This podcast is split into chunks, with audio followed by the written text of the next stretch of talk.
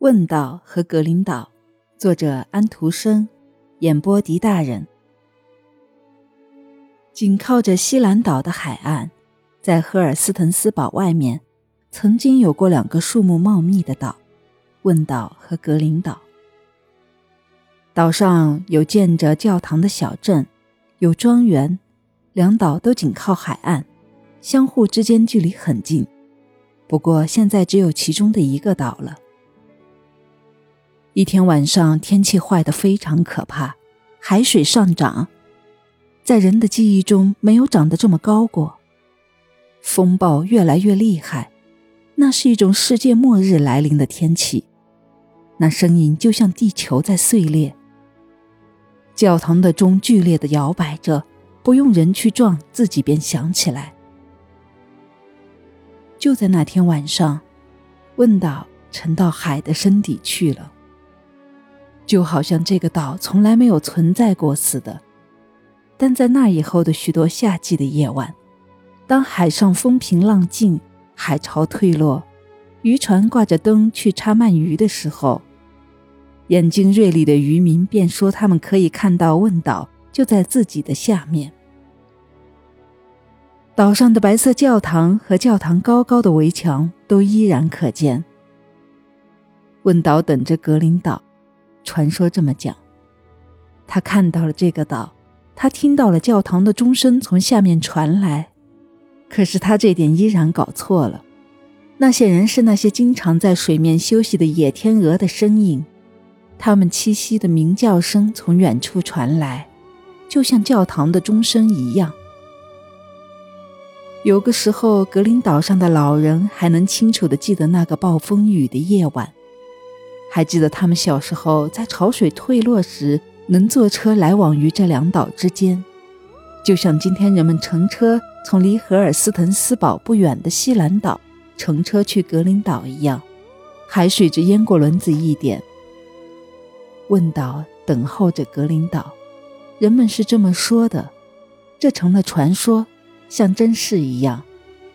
许多小男孩和小女孩在暴风雨的夜晚躺在床上想。今晚问岛带走了格林岛，他们在恐惧中念着上帝，就这样睡着了，做了美梦。第二天早晨，格林岛和岛上的树林、古田，那些友善的农舍和麻园依然存在。鸟儿在歌唱，鹿儿在跳蹦，鼹鼠不管它打多深的洞，也嗅不到海水的气味。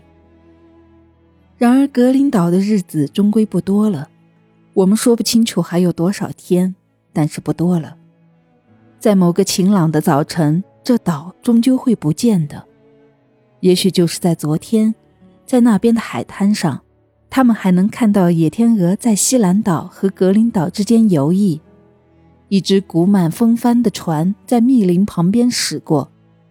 你自己也曾在这别无他路的地方乘车穿越，马儿在水中奔跑。水飞溅在车轮四边。你离开了那里，也许到大世界里去走一遭。经过了一年后，又折了回来。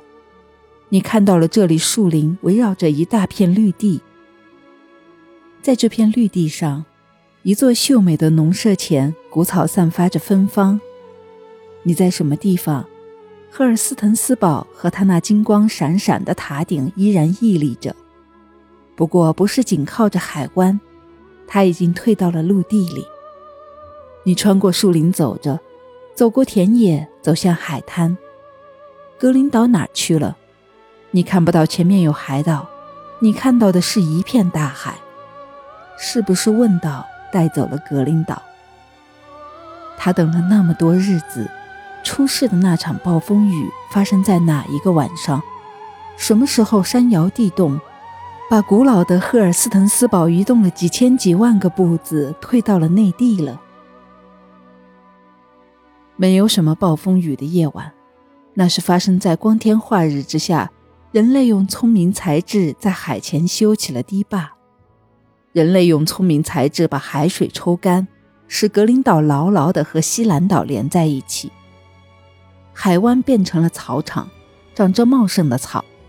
格林岛牢牢地靠着西兰岛，那老庄园仍在他原来的地方。不是问岛带走了格林岛，是长着长堤坝的西兰岛伸出了手。抽水泵的大嘴呼吸着，念着咒语，娶亲的语言。于是西兰岛得到了大片的田野作为婚嫁礼物。这是真事，在人民议会上宣读过的。你看见传说成了事实，格林岛不见了。